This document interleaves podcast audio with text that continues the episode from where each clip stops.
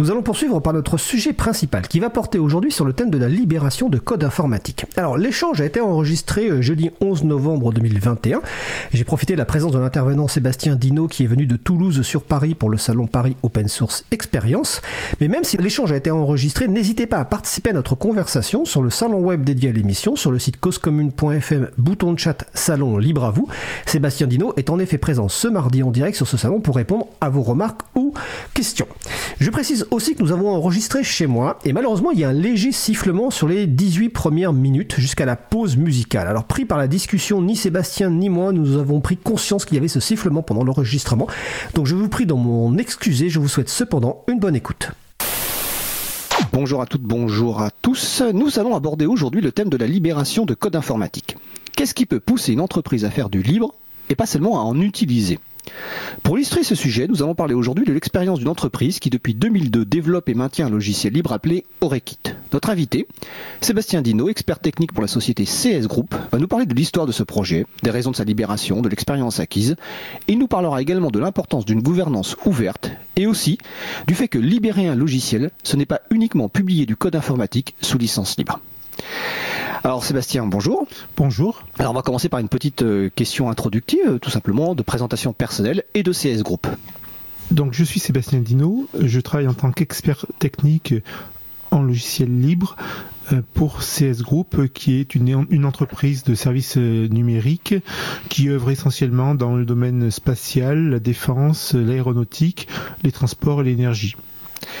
C'est une entreprise de 2400 personnes qui au départ n'a pas du tout été euh, créée dans l'idée de développer du logiciel, libre, mais qui a intégré le logiciel libre à sa stratégie et publie des logiciels libres et contribue à différents logiciels libres. D'accord, très bien. Euh, et tu es basé à Toulouse, euh, ce qui expliquera peut-être un peu tout à l'heure quand on parle de certains la coloration spatiale, le fait que je sois rattaché à la division espace et que j'habite à Toulouse euh, explique la coloration spatiale de mon témoignage. Exactement.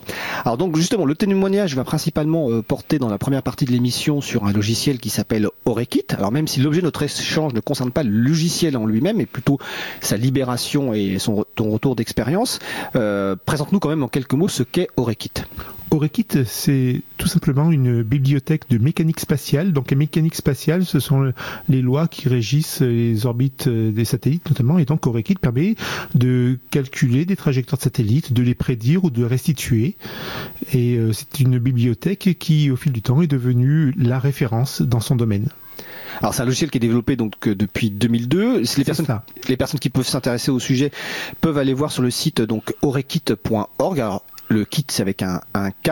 Euh, le site est exclusivement en anglais ou c'est en français aussi Non, non, il est exclusivement en anglais. Tout est en anglais parce que c'est un logiciel qui, le départ, a eu une euh, portée internationale, enfin dans un contexte international. D'accord. Alors, c'est un logiciel qui donc existe depuis 2002. Euh, oui. Mais initialement, ce n'était pas un logiciel libre. Non. À un moment, CS Group, donc ta structure employeuse, décide de le publier sous licence libre. Euh, bah, pourquoi tout simplement ce changement et à quelle date euh, se fait ce changement?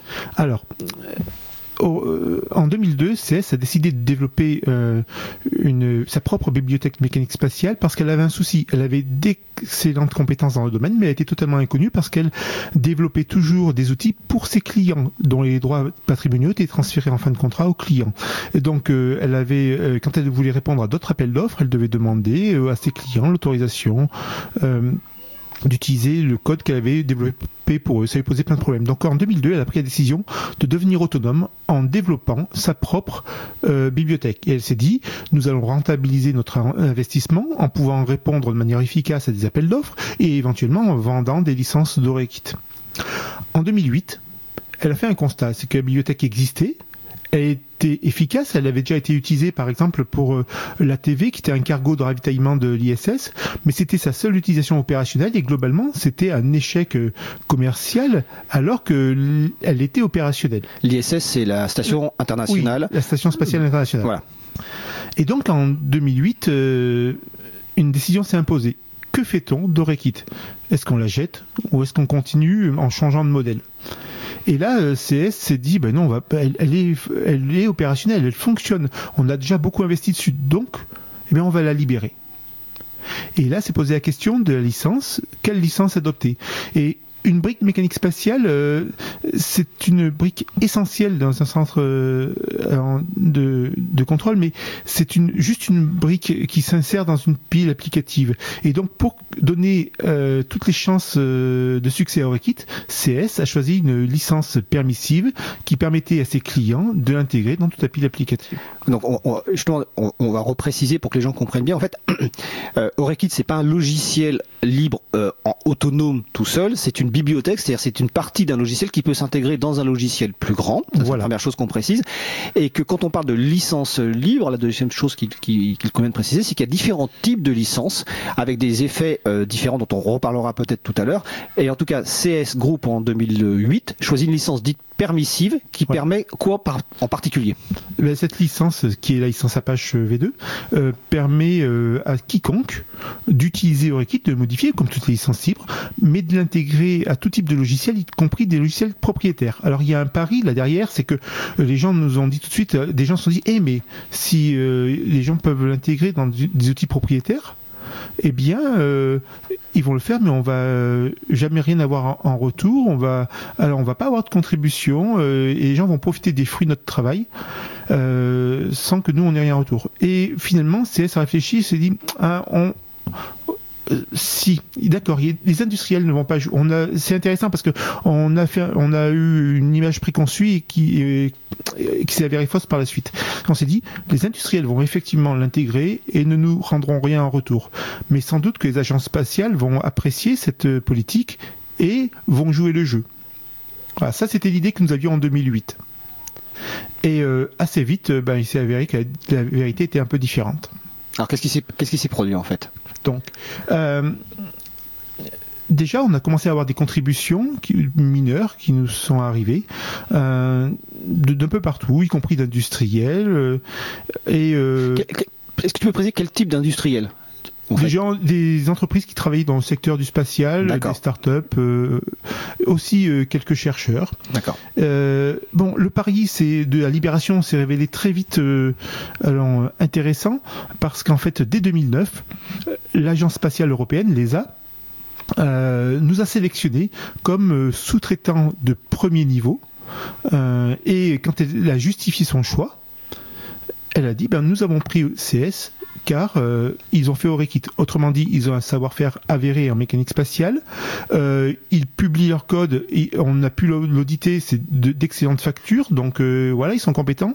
Et troisièmement, cette licence libre Apache, c'est exactement le genre de licence que nous apprécions, donc c'est un partenaire de choix. Donc nous avons été recrutés comme sous-traitants, donc c'est la première bonne nouvelle. en 2010 d'ailleurs, ça nous a amené à créer une filiale en Allemagne qui depuis a été étendue aux, Pays-Bas. Donc une filiale dédiée quelque part à ce développement de euh, et aux services autour Non, pas dédiée à Rekit, mais qui œuvre dans le spatial. Ah, et, le spatial. Et, et a été notre euh, notre marche-pied, en fait, c'est l'outil qui nous a permis d'arriver chez des clients tels que l'ESA, tels que, que Medsat. Ils nous ont connus à travers Orekit et du coup, euh, nous avons commencé à faire des études et des prestations pour eux. Donc en fait, quelque part, ça a servi de vitrine technologique de votre expertise et vous a finalement, si je comprends bien, permis d'aborder de nouveaux clients et d'aborder de nouvelles euh, zones géographiques comme l'Allemagne. C'est exactement ce qui s'est passé. Euh, et puis, euh, alors les bonnes nouvelles ont continué. Euh, on a des gens qui se sont impliqués. En 2011, nous avons eu notre premier euh, committeur externe. Alors expliquons ce qu'est un committeur par rapport à un contributeur. Un contributeur, c'est quelqu'un qui soumet un, bug ou un, patch, enfin une, donc une modification du logiciel, une évolution du logiciel, mais qui n'a pas le droit d'écrire dans notre référentiel de code. Et donc il dit voilà, je vous propose ça, est-ce que vous l'acceptez? Et nous, nous revoyons le code, et s'il correspond aux critères de qualité, nous, l'intégrons. Un committeur, c'est quelqu'un euh, qui travaille euh, sur le projet depuis un petit moment, qui a fait ses preuves, et nous avons confiance en lui. Nous apercevons que chaque fois, il écrit du code de propre, bien documenté, bien testé. Et au bout d'un moment, on lui dit, bah, écoute, arrête de demander la permission à chaque fois. Tiens, voilà les clés de la maison. Et au même titre que nos développeurs, tu as le droit d'écrire directement dans le code du projet. Et donc là, on parle de committeurs externes, c'est-à-dire de, gens qui hum, alors, euh, ne travaillent pas pour CS, n'ont aucun euh, euh, lien contractuel avec CS, mais trouvent intérêt à contribuer à ce logiciel libre. Et nous, nous sommes arrivés à un niveau de confiance avec eux qui fait que nous leur donnons les clés de la maison et ils travaillent, ils ont le même niveau de, de droit que les développeurs de CS. D'accord, donc ça c'est première contribution externe. Voilà. Euh, c'était quelqu'un, c'était quelqu'un quoi C'était un, chercheur. C'était un expert indépendant. Un euh, c'était un expert indépendant, voilà, qui est devenu notre premier. Et il y en a eu d'autres après. Oui, oui. Euh, depuis, il y en a eu d'autres et maintenant il y en a six. Euh, contributeurs, euh, externes, donc des contributions, il y en a beaucoup plus, qui sont souvent ponctuelles, mais mais là, des gens avec qui nous travaillons, qui sont, qui travaillent pour, par exemple, pour l'US Navy, pour la euh, l'agence suédoise, euh, l'agence spatiale suédoise, voilà, des, des, externes de différents pays, euh, ah l'université technique de Berlin. Donc c'est important de préciser quand tu dis six, personnes, c'est pas uniquement six personnes lambda entre guillemets, c'est quand même des gens qui travaillent pour des structures très importantes. Tout à fait. C'était l'US Navy. Voilà, c'est le, le, Naval Research Laboratory, donc la NRL de l'US Navy. Euh, c'est alors Airbus Defence and Space aujourd'hui, c'est l'université de Buffalo, de l'université technique de Berlin, donc la SSC, la euh, Société euh, spatiale suédoise. Donc euh, voilà, ce sont des professionnels, ce sont des entités et, nous reviendrons sur le sujet, mais voilà, 2011 est aussi un événement marquant. Parce qu'en fait, le CNES, donc l'agence spatiale française, a lancé un appel d'offres pour développer un logiciel dans lequel il a imposé à tous les répondants d'utiliser Orekit pour la mécanique spatiale. Donc, grande fierté de CS qui s'est dit waouh, ça c'est la reconnaissance. Le CNES impose Orekit à, tout le monde. Et je suppose en plus que CS s'est frotté un petit peu les mains en se disant forcément on va gagner le marché eh parce qu'on est développeur de et Orekit. Et oui, oui, tout à fait. Et euh, et c'est ce qui s'est passé Malheureusement, ah. nous avons eu une très grosse déconvenue, c'est que le CNES a décidé d'attribuer le marché à un tiers. Ce qui est totalement permis c'est totalement permis par la licence. Exactement. Voilà. Donc comment CS a, a, réagi, a pris ça Et alors, euh, ben, euh, la déconvenue, enfin la douche a été froide, honnêtement, pour de la part d'un, pour l'industriel que nous sommes. Et euh, très vite, en plus, nous avons compris que le jeu, différents indices nous ont montré que l'industriel qui avait été en charge du marché et le CNES n'avait pas vraiment joué le jeu communautaire. On ne citera pas l'industriel, je crois, c'est ça. Voilà. Mais enfin, bon, en même temps, il suffit de voir qui a développé ce logiciel. Oui, les gens chercheront mais bon, euh, voilà. Euh, et donc. ACS. Euh, Donc c'est une mauvaise nouvelle côté CS. C'est une très mauvaise nouvelle. Le premier gros marché basé sur Orekit, nous le perdons. Et donc moi honnêtement, en tant que libriste, j'ai une très vieille culture de libriste. Je suis dans le domaine depuis 23 ans. Je me suis dit, aïe, c'est la mort d'Orekit ça. Oui, ce qu'on peut se dire immédiatement, c'est que si on est CS Group, on se dit, bon, ah, on va arrêter de le faire en logiciel libre on va revenir à, une version privatrice, propriétaire, comme ça on sera les seuls à pouvoir l'utiliser voilà. en, termes de, support à, des appels d'offres. Et, c'est est-ce qu'il y a eu une discussion en interne au niveau Ah oui, il y, a eu une discussion euh, parce que évidemment c'est remonté très haut jusqu'à niveau de la direction. Et euh, à ma grande surprise et à ma grande joie, la réaction de CS a dit bah, vous savez quoi, on va aller plus vite, plus loin, on va mettre les, les bouchées doubles. Et donc, euh, on a augmenté la cadence sur Equit pour finalement se dire, eh ben, on va garder à distance par notre contribution, par, enfin par notre contribution, par nos, développements et par l'excellence de nos développements et par les nouveaux algorithmes que nous allons introduire dans Equit. D'accord. Et nous avons augmenté euh, alors, le rythme de la machine et euh, deux événements sont venus à ce moment-là. Euh, nous conforter dans ce choix. D'une part, au même moment, alors que le CNES confiait le, le projet à un, concurrent, un autre concurrent est venu nous faire une euh, contribution majeure. Quelque chose que nous estimions à 300 à 500 jours hommes de, travail. Et, euh, et ça a été une belle surprise pour nous, parce que je vous rappelle que l'idée que nous avions à la base, c'est que les agences spatiales joueraient le jeu, joueraient le jeu, mais pas les autres, mais pas les industriels. Voilà. Voilà. Et euh, là, Bon, il y a eu ça. Et il se trouve que cet industriel, en plus, nous a apporté une nouvelle vision euh, qui a eu un impact sur notre architecture et tout ça, donc ça a évolué. Et euh, alors, d'autres industriels ont adopté euh, à ce, moment-là, et puis on s'est aperçu que finalement, il y avait une petite idée qui avait germé depuis quelques temps, c'était celle de la gouvernance ouverte. De, de donner le droit aux utilisateurs majeurs qui s'étaient investis dans le projet, le droit à la parole, au même titre de CS, sur les décisions concernant euh, Orekit. Alors ça, on en parlera tout à l'heure, voilà. l'importance de la gouvernance ouverte après la pause musicale. Mais j'ai une petite question euh, avant d'oublier. Euh, Orekit, euh, donc depuis 2002, est-ce que vous avez évalué euh, l'investissement humain dans le développement? Ça, c'est ma première question. À combien Enfin, est-ce que vous l'avez évalué? Oui. Alors justement, j'ai demandé un point avant cette émission et la réponse va te plaire. Il se trouve qu'à l'heure actuelle, ça correspond à 42 années hommes de travail. Ah oui, donc donc c'est incroyable, c'est énorme. Oui, c'est énorme. Euh, donc c'est un investissement. tu nous as dit tout à l'heure effectivement que le premier gros marché ouvert au Rekit est perdu. Est-ce que vous avez évalué le retour entre guillemets sur investissement, qu'il soit économique ou autre, par rapport à cette, euh, bah, cet investissement en termes de développement? Alors c'est très simple. Euh, 42 annéums, c'est énorme. Et euh, quand on fait euh, le bilan des, euh, du retour sur investissement direct, donc les demandes de formation, de développement spécifique, d'intégration, d'études sur Orekit, clairement le compte n'y est pas. Euh, Orekit à ce jour nous coûte toujours plus cher à développer que ce qu'il nous rapporte de manière directe. D'accord.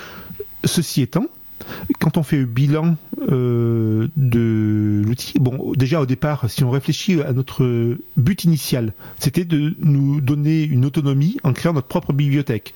Cette bibliothèque, nous l'avons elle représente euh, l'état de l'art dans son domaine. Elle a une notoriété internationale, le but est largement atteint. Euh, par ailleurs, alors, nous avons une capacité à mesurer des retours sur investissement indirect, et typiquement, par exemple, le fait que nous soyons désormais contractant de premier niveau au niveau euh, à l'ESA. Ça a commencé avec l'agence spatiale européenne. spatiale européenne. Donc ça a commencé avec l'ESA en Allemagne, puis aux Pays-Bas, puis l'Italie. Euh, ça nous a ouvert des marchés. Euh, Aujourd'hui, la filiale en Allemagne et aux Pays-Bas, c'est 80 personnes. Euh, euh, nous sommes présents aussi chez Metsat. C'est quoi EMSAT EMSAT, c'est un fabricant de satellites de télécommunications. Voilà. nous, alors, Airbus Defence and Space utilise désormais Orekit et nous a connus à travers Orekit et euh, enfin ils nous connaissaient avant mais ils ont fait appel à nous à partir du moment où ils ont identifié Orekit. Mieux que l'identifier et l'utiliser, ils ont décidé de contribuer et ils ont même rejoint euh, il y a deux ans le comité de pilotage du projet.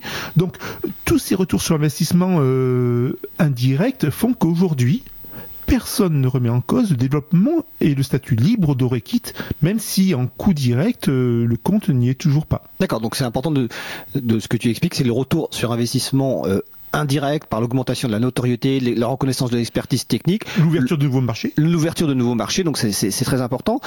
Euh, avant qu'on fasse la pause musicale, euh, parce que le temps passe très vite à la radio en fait, euh, donc on parle là d'Orekit, qui est le projet quelque part majeur, on va dire, libéré par euh, CS Group. Est-ce qu'il y a eu, euh, donc rapidement là, est-ce qu'il y a eu d'autres projets qui ont été libérés avec le même succès ou avec un succès moindre peut-être des échecs?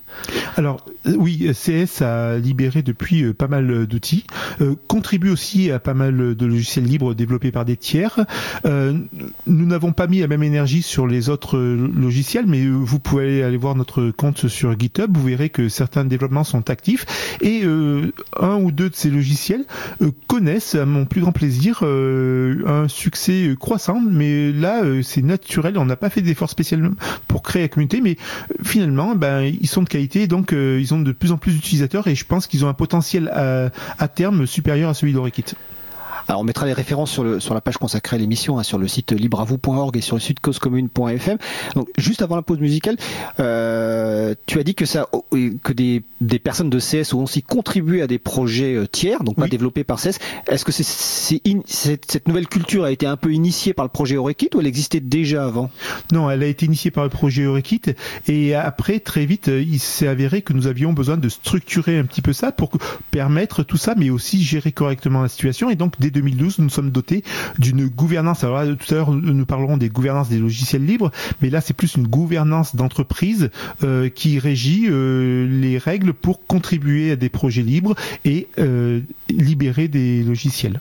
D'accord. Mais écoute, on va parler de la gouvernance juste après la, la, la, pause musicale. Donc nous allons faire une pause musicale. Nous allons écouter le morceau Two Bullets de l'album Two Bullets for the Devil. On se retrouve dans environ 3 minutes. Belle journée à l'écoute de Cause Commune, la voix des possibles. Cause commune 93.1 I've got two bullets for the devil and another one for myself. When the time will come, I'll be prepared. I've got two bullets for the devil and another one for myself.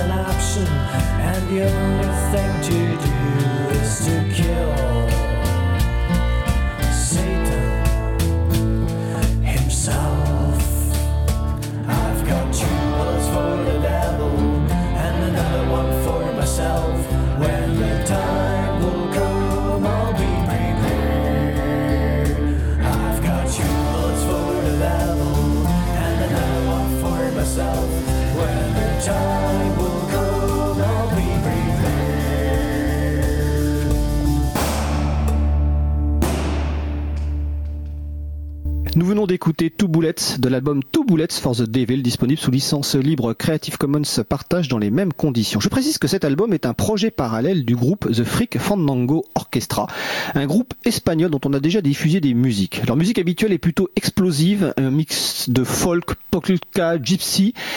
Euh, et là sur cet album, ce style est très différent de leur musique donc habituelle. Une courte description que je reprends de leur site, c'est comme être dans un film de Sergio Leone en écoutant les Ramones et en buvant de la bière blonde pas chère. Je précise que les Ramones est un groupe des années 70 cité comme le premier groupe de punk rock selon Wikipédia. Retrouvez toutes les musiques diffusées au cours des émissions sur causecommune.fm et sur april.org. Libre à vous, libre à vous, libre à vous. L'émission de l'April sur les libertés informatiques. Chaque mardi de 15h30 à 17h sur Radio Cause Commune, puis. Nous allons poursuivre notre discussion donc avec Sébastien Dino qui est expert technique chez CS Group. Euh, nous parlons de libération de code et justement tout à l'heure je n'ai pas posé la question. En fait, quel est ton rôle exactement dans la libération du code de Rekit ou plus globalement d'ailleurs euh, dans ces, activités logicielles libres de CS Group? Donc euh, moi je suis le principal auteur de la gouvernance du, logiciel libre de CS. je conseille des équipes techniques et des clients de CS en matière de logiciel libre, que ce soit dans sa dimension technique, dimension juridique, sa dimension communautaire, euh, voire euh, sa dimension économique. Voilà. Euh, et concernant Orekit, alors je ne suis absolument pas l'auteur d'Orekit. le, le, créateur d'Orekit est Luc Maisonneuve. il y a une équipe formidable autour de lui. ne je pourrais citer Pascal Parot, Brian Casabonne, Maxime Journeau, par exemple.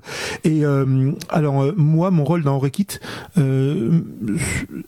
consiste à leur fournir une plateforme de développement, à améliorer, à proposer des outils à la, à la communauté pour euh, améliorer ses pratiques. Euh, et euh, par exemple, j'ai introduit la forge, l'intégration continue, le forum, des choses comme ça. C'est quoi une forge? Une forge, c'est l'outil qui permet de gérer les développements, de permet aux utilisateurs de signaler les bugs ou de demander des évolutions. D'accord. Et euh, par ailleurs, je veille euh, aux soins de la communauté. Donc je regarde un petit peu comment euh, les développeurs de CS répondent et je veille à ce qu'ils soient attentionnés envers la communauté parce que la richesse d'un projet libre, c'est sa communauté. Alors on va en parler justement tout à l'heure parce que c'est effectivement important. Et avant de parler de ça, mais en fait c'est en introduction, hein, libérer du code informatique, euh, finalement est-ce que c'est juste une question technique? Est-ce que c'est juste publier un code libre sur un site web? Ou est-ce que c'est plus que ça? Ah non, malheureusement c'est euh, c'est bien plus que ça. Alors beaucoup d'entreprises qui n'ont jamais fait de libre euh, considèrent que l'aboutissement de leurs efforts, c'est la publication sur GitHub. Euh, Alors GitHub, c'est une des forges qui existe. C'est une des forges publiques qui, pose un certain nombre de soucis aussi éthiques, mais il existe d'autres forges. Si vous voulez tester des forges, par exemple, vous allez sur la forge chapril.org, qui est service libre et loyaux, et on propose une forge qui est beaucoup plus éthique. voilà, exactement. Mais euh, au final, quelle que soit la forge utilisée, ce n'est pas l'aboutissement. Je dirais plutôt que c'est le début des choses. En fait, parce que vous ne, s'il s'agit juste de publier du code, ben, il faut pas se bercer d'illusions. Il ne va rien devenir si vous n'en assurez pas euh, la promotion et si vous ne faites pas en sorte que vous ayez une communauté, communauté qui euh, soit vraiment en bonne santé, qui évolue, qui grossisse. Donc vos efforts vont consister à favoriser l'éclosion et la vitalité de cette communauté. Donc il y a différents facteurs de succès euh, pour un logiciel libre. Bon, bien évidemment, euh, il y a les facteurs auxquels tout le monde pense, les facteurs techniques. Il faut un code de qualité, il faut une bonne documentation. Euh, ça, ça va de soi pour tout le monde, je pense.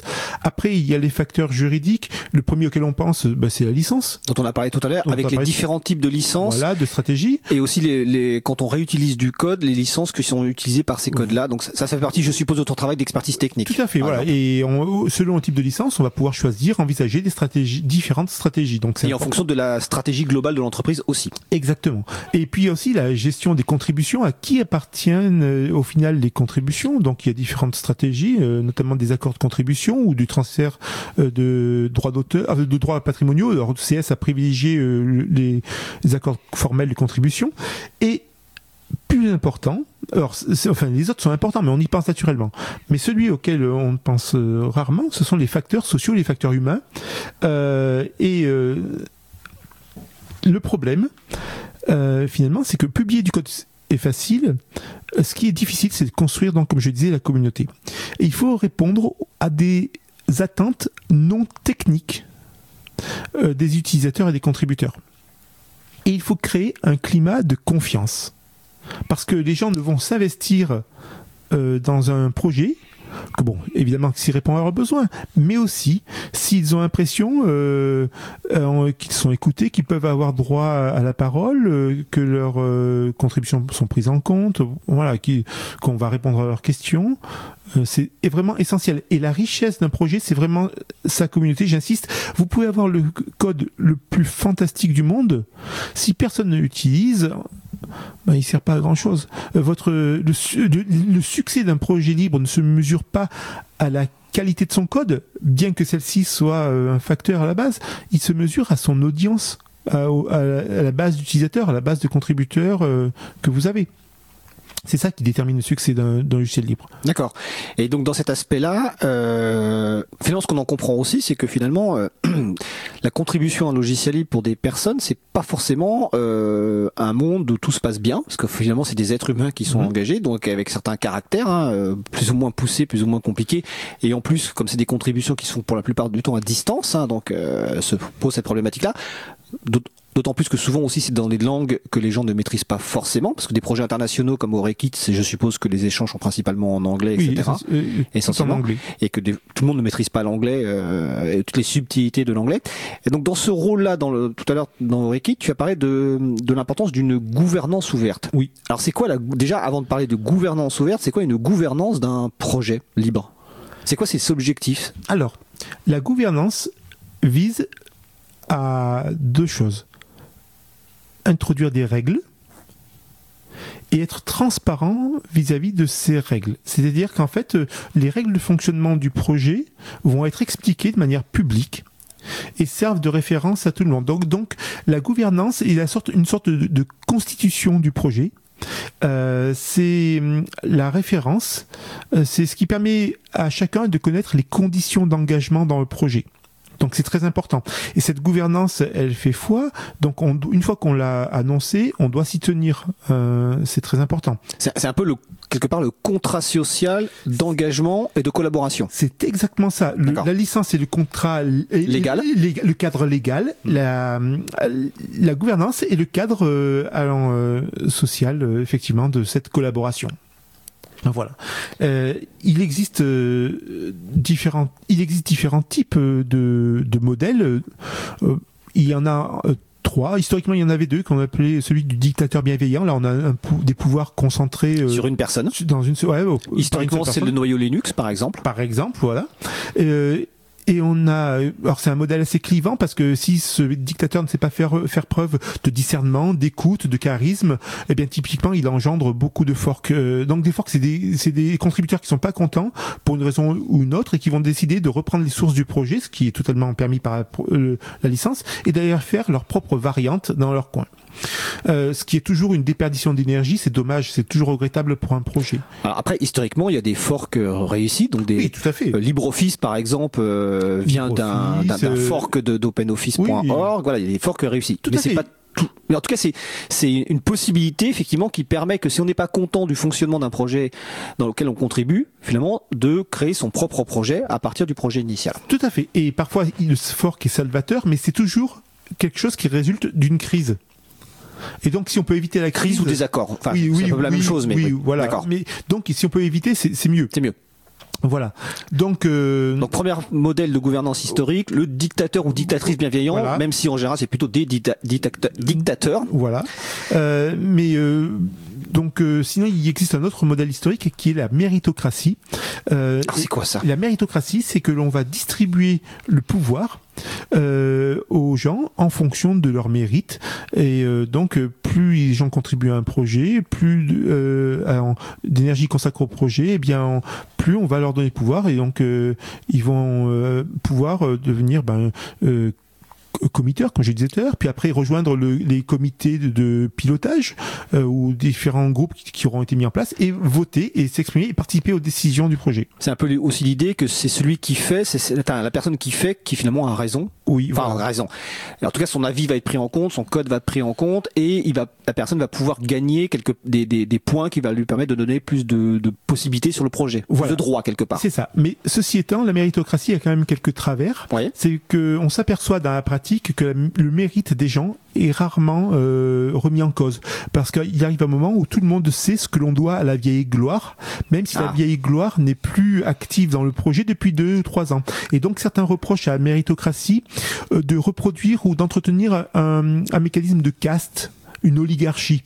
Euh, et, euh, et ça, ça, ça a entraîné la naissance d'un troisième euh, modèle de gouvernance que l'on peut appeler plus démocratique ou euh, que certains appellent libéral.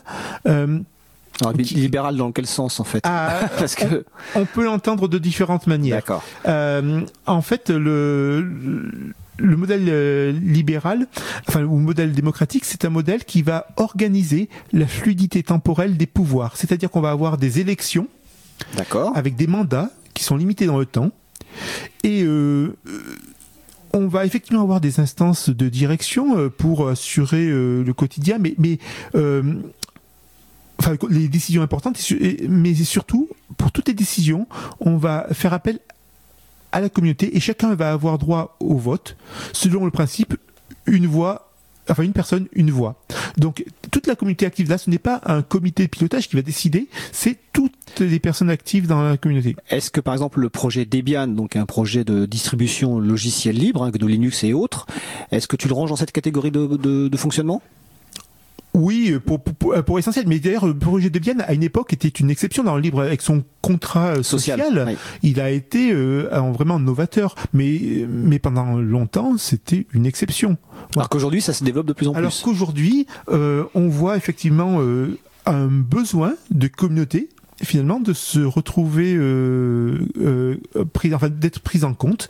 Et euh, on voit que le modèle démocratique euh, gagne euh, en ampleur gagne en succès. Et il y a même des, de nouvelles fondations qui apparaissent qui euh, poussent vers ce modèle là parce qu'elle considère ces fondations, par exemple Num Focus, c'est une la fondation emblématique de cette troisième génération de, de fondations, euh, que un projet libre ne peut réussir que si il a une communauté qui fonctionne bien. Mais alors, Numfocus, c'est une fondation sur quoi en fait? Sur, sur un projet ou c'est une fondation dans Alors c'est une fondation thématique qui vise l'informatique scientifique euh, et la recherche et qui se euh, je ne sais pas si j'ai le temps, je peux vous faire un petit euh, euh, un petit récapitulatif. À mon sens, vous avez trois générations de fondations. Vous avez les premières, la première génération, parmi lesquelles on peut trouver la Free Software Foundation, la fondation Apache, l'OSI, euh, qui se sont euh, chacune de sa façon, de structurer le mouvement, de le conceptualiser, de le théoriser, mais qui finalement se sont révélés avoir peu d'intérêt euh, pour les acteurs du libre. Euh, comme ça ne convenait pas aux entreprises, on a vu apparaître une seconde génération euh, de de fondations dans laquelle on peut euh, ranger par exemple la fondation Eclipse ou OW2 qui en échange de cotisations parfois coûteuses rendaient des services euh, à, enfin, euh, à, à- à leurs membres Alors, leur membre principalement entreprise. hein. entre un membre entreprise, voilà, donc être du support juridique, du support à la communication, au marketing, voilà, un, un porte-étendard, ils vont, ils vont se présenter comme un porte-étendard. Euh, bon, c'est très bien pour ces entreprises, hein, et, euh, mais quand on y réfléchit, les communautés ne trouvent toujours pas leur compte là-dedans. D'accord. Et c'est là que je parle d'une troisième génération de, de fondations. Alors, j'ai parlé de Numfocus, j'aurais aussi parlé euh, de Open Infra euh, Foundation ou, ou d'autres, euh, mais qui sont vraiment centrés sur les communautés et qui veillent à ce que les communautés fonctionnent bien. D'accord. On mettra toutes les références sur la page consacrée à l'émission hein, sur causecommune.fm et sur euh, libreavou.org. Euh, donc on a bien compris l'objectif euh, d'une gouvernance. Et donc c'est quoi une gouvernance ouverte telle qu'elle a été mise en place euh, à Orekit Et je suppose qu'elle telle qu'elle est mise en place dans d'autres euh, projets? Oui, alors une gouvernance, c'est un donc c'est le corpus constitutionnel du projet. C'est un équilibre à trouver entre choses que l'on doit absolument euh, mettre dans la gouvernance et ce qu'on doit mettre c'est ce sont les règles de fonctionnement les rôles euh, des, que peuvent avoir les gens dans un projet et comment on prend les décisions et comment on, on peut arriver à obtenir un rôle particulier. On va pouvoir mettre après dans la gouvernance euh, bah, les motivations et les objectifs du projet pour le cadrer pour dire bah voilà on fait ceci et pas cela Euh, ça permet d'évaluer la pertinence de demandes d'évolution euh, qui sont euh, soumises Euh, on peut mettre un code de conduite alors ça, c'est- au départ, his- historiquement, j'étais assez, ma position personnelle était d'être assez contre les codes de conduite parce que Alors rappelle ce que c'est que déjà qu'un code de un conduite. code en de fait. conduite, c'est- c'est une, c'est un ensemble de règles qui indiquent les comportements euh, attendus et, et, euh, les euh, comportements qui ne sont pas souhaités au sein du projet. Typiquement euh, du sexisme, du racisme, choses comme ça. Enfin, tout ce qui est négatif, euh, tout ce qui ne va pas avec euh, l'esprit de collaboration ouvert qui est nécessaire au succès d'un projet libre. Donc, les, les codes de conduite notamment veillent à l'inclusivité. et veillent au bon accueil et, et au respect mutuel des gens. Fait, c'est le cadre. Enfin, c'est ce qui.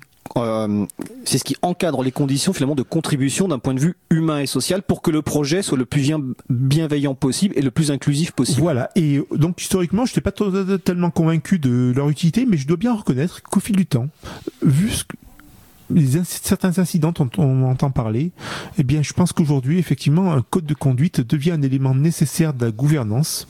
Et d'ailleurs, Orekit n'en a toujours pas parce qu'il se trouve que la communauté euh, d'Orekit est exemplaire. Ce sont des professionnels de haut niveau qui ont euh, le souhait de discuter, de trouver des, des- un terrain d'entente pour euh, pour le, bi- le bien d'Orekit. Et euh, pour l'instant, il n'en a pas eu besoin. Mais peut-être qu'un jour, Ça pourrait évoluer. ça pourrait évoluer et Orekit euh, euh, pourrait se trouver désarmé.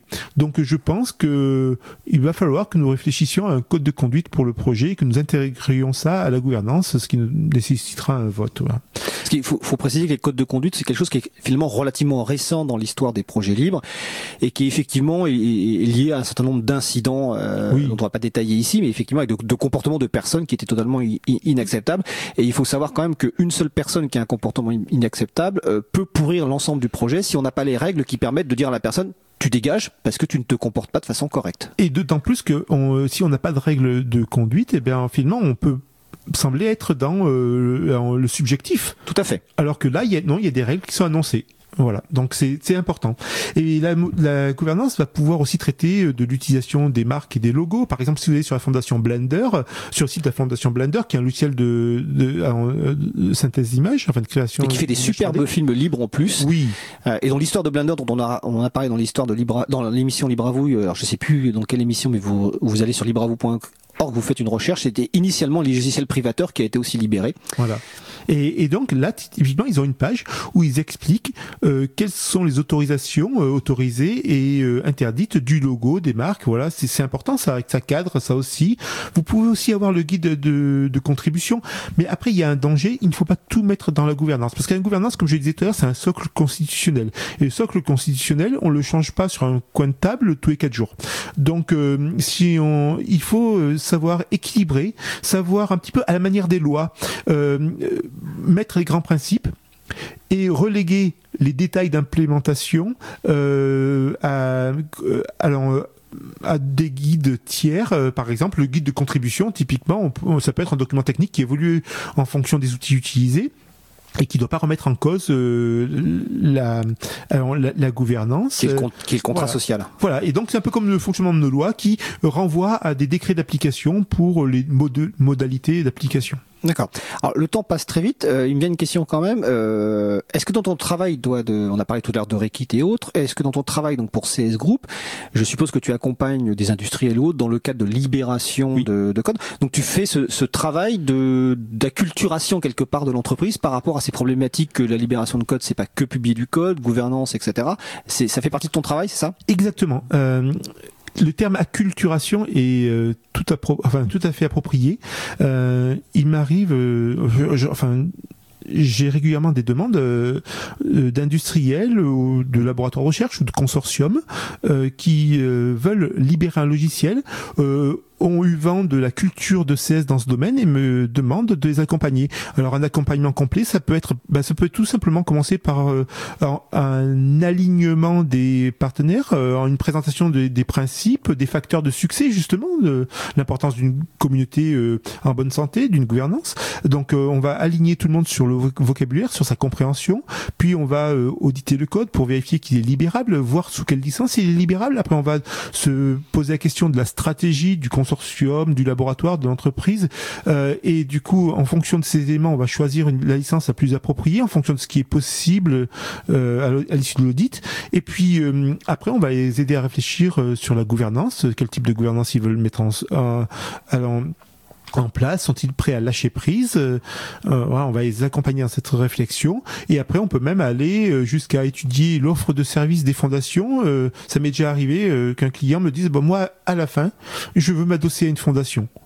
Donc, quelle est l'offre de service des différentes fondations et je ferai mon choix. Dites-moi un peu et je ferai mon choix. Quand tu dis s'adosser à une fondation, c'est-à-dire quelque part déléguer ou en tout cas euh, confier à une fondation externe finalement le, la gouvernance, l'évolution du projet, etc. C'est ça. C'est-à-dire qu'au lieu que le projet euh, soit allons, euh, porté par une entreprise, il euh, se place sous l'ombre, euh, dire, sous le, pavillon d'une fondation qui en échange va avoir certaines exigences va lui fournir certains services éventuellement, euh, enfin elle leur fournit des services mais euh, d'un accompagnement, euh, des guides, mais elle va aussi avoir des exigences sur le fonctionnement du projet et, mais ça rassure hein, les les contributeurs et committeurs potentiels parce qu'en fait ce n'est plus un projet piloté par une entité qui peut changer de, de, de, politique du jour au lendemain. C'est une fondation qui apparaît comme une entité plus pérenne dans sa volonté de faire du libre. D'accord. Voilà.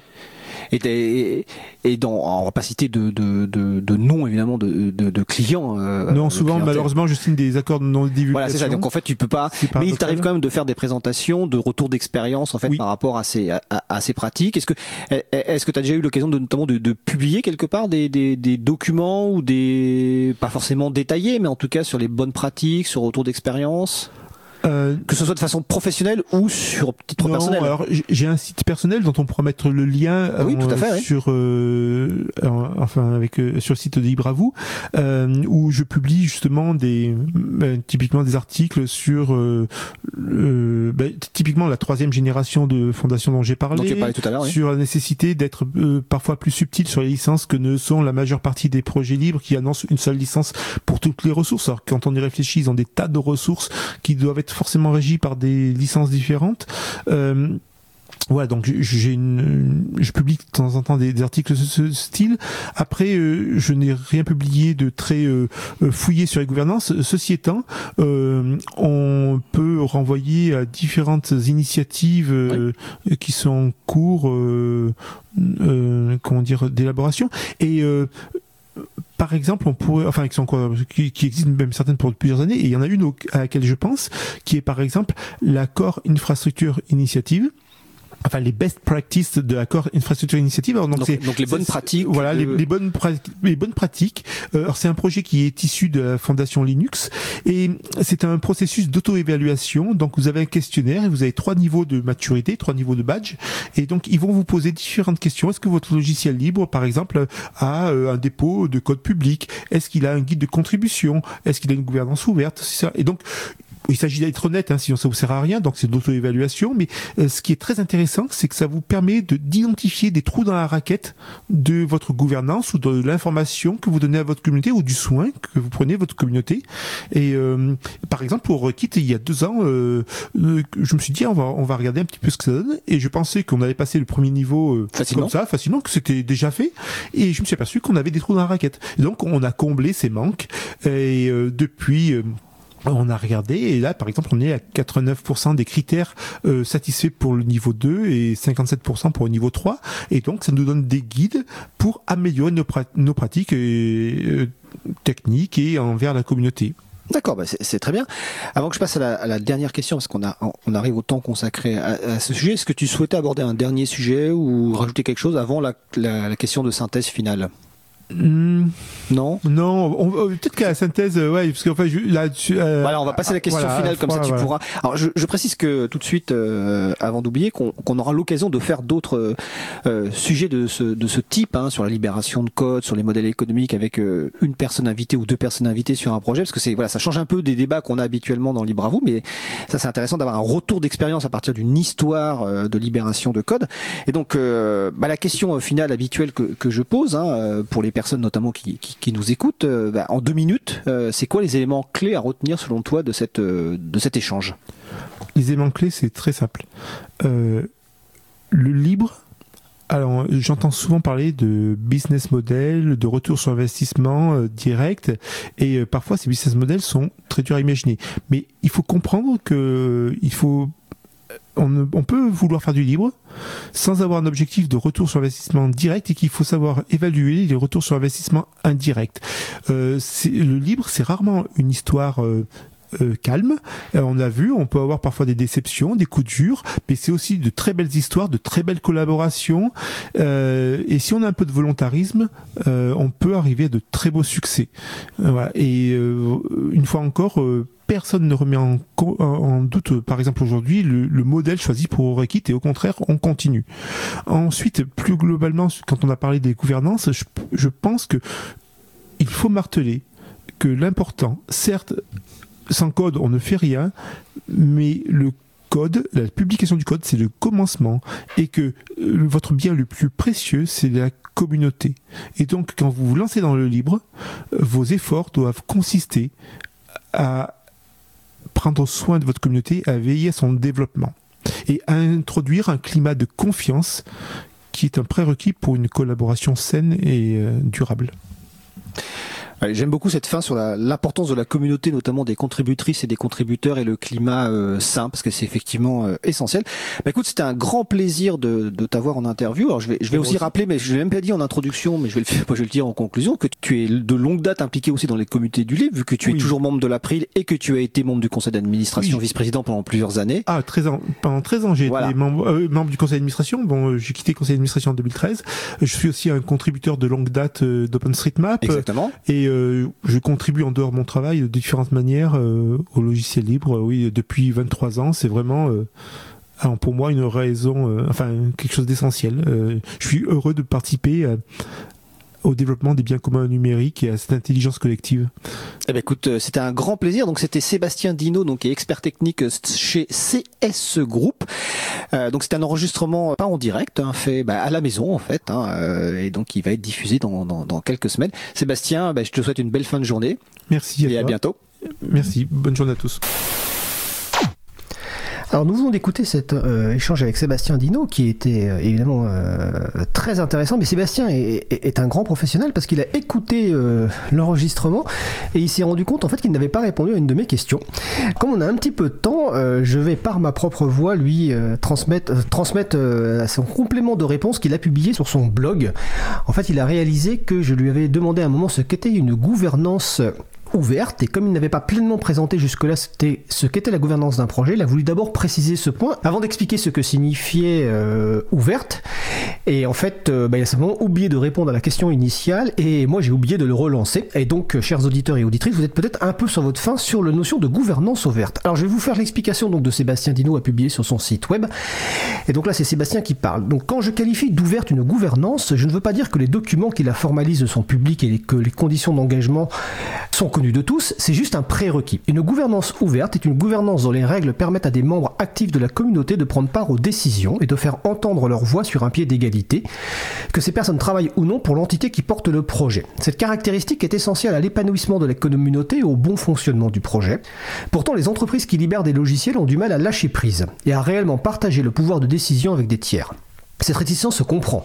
Outre le fait qu'une entreprise aime bien avoir les coups des franges dans ses décisions, lorsqu'elle publie un logiciel, elle a bien souvent assumé seule jusque-là le coût humain et financier de son développement. Pourquoi devrait-elle impliquer des tiers dans des décisions et prendre en compte leur avis potentiellement contraire à ses priorités ou à sa vision du projet? Elle le doit pourtant si elle veut la réussite et la large adoption de son projet. En effet, le succès passe par le développement de la communauté, et pour se développer, la communauté a besoin de se sentir bien accueillie et entendue elle a besoin de se sentir en confiance. Cela est vrai pour les utilisateurs et utilisatrices du logiciel, cela est encore plus pour les éventuelles personnes qui contribuent. Sans transparence, sans respect, sans confiance, sans droit à la parole, personne ne s'implique durablement dans un projet. Ce besoin a même conduit à l'émergence de gouvernances plus démocratiques que les gouvernances historiques, comme Sébastien l'explique dans son article intitulé Évolution de la gouvernance des projets libres. Le projet doit donc être en mesure d'accueillir dans ses instances de direction, ou parmi les personnes impliquées dans les prises de décision, des personnes extérieures qui ne travaillent pas pour l'entité initiative du projet, mais qui ont montré un investissement substantiel et durable dans le projet. La gouvernance doit affirmer cette ouverture, elle doit en détailler les principes et les règles. Qui prend les décisions, comment, où peut-on prendre connaissance des décisions passées, des débats en cours ou à venir? Comment peut-on soumettre une question ou une proposition? Comment peut-on faire connaître son avis? Comment peut-on être impliqué dans les prises de décision? Quels sont les critères à satisfaire Etc. Pour instaurer la confiance, la déclaration d'intention qu'est la gouvernance doit se traduire en fait observable par tous et toutes. Autrement dit, si un comité de pilotage anime le projet, ce comité doit accueillir des personnes externes, et si une personne exprime un avis divergent, cet avis doit être discuté et pris en compte s'il s'avère pertinent. Si on prend l'exemple du projet Orekit, dont on a parlé euh, avec Sébastien. Sa gouvernance est publiée en ligne. Dans son comité de pilotage, dont les membres sont listés sur la page d'accueil, on trouve 9 entités différentes. À ce jour, CS Group, donc l'entreprise pour laquelle travaille Sébastien, continue à assurer la majeure partie des développements. C'est donc elle qui propose le calendrier et le contenu des nouvelles versions d'Orekit. Si ceux-ci font en général consensus, le jour où une personne membre du comité travaillant pour une autre entité a exprimé et motivé une réserve sur le contenu de la future version, CS Group a su l'entendre et se rallier à son point de vue, revoyant en interne ses plans. Jean n'a été ravi, euh, Jean étant euh, Sébastien. le comité de pilotage n'était pas un simple bureau d'enregistrement de la volonté de CS Group. Plus tard, lorsque CS Group a délégué à un comité externe, alors un comité ou une personne qui a le droit de modifier euh, le code source d'un logiciel. Donc plus tard, lorsque CS Group a délégué à une personne externe le soin d'une release d'Orekit, c'est-à-dire une diffusion officielle d'Orekit, Sébastien y a vu un signe fort. CS Group a dû revoir à cette occasion sa prérogative, créer une clé cryptographique non nominative pour signer les paquets et la partager avec un tiers, preuve d'une réelle confiance. Il y a deux ans, un chercheur de l'US Navy a proposé sur le forum d'Orekit une évolution séduisante mais copieuse et qui cassait l'interface de la bibliothèque. Il a détaillé sa conception et s'est proposé de l'implémenter. Les personnes d'Airbus Defense and Space se sont montrées enthousiastes, tout en soulignant que la solution présentée ne répondait pas à certains de leurs cas d'utilisation. Après quelques échanges, le chercheur de l'US Navy a ajusté sa copie. Il s'est lancé et deux mois plus tard, il a offert le fruit de son travail à la communauté. La seule intervention de CS Group dans cet échange et la réalisation qui a suivi a été Your proposal is great, c'est-à-dire votre proposition est géniale. Pourtant, CS Group a été la première à faire bon usage de cette évolution. Voilà ce qui se passe quand on sait faire confiance, quand vous savez faire confiance. Voilà, c'était un complément d'information de Sébastien euh, sur la notion de gouvernance ouverte, donc publié sur son blog. Donc le blog, c'est pas l'abritude avec un s.net, mais vous trouvez toutes les références évidemment sur le site de l'April. Et je réitère mes remerciements donc à Sébastien Dino, donc euh, expert technique chez CS Group, pour cet échange autour de la libération de code informatique. Et comme je l'ai dit, nous réaborderons ce sujet ultérieurement dans d'autres émissions.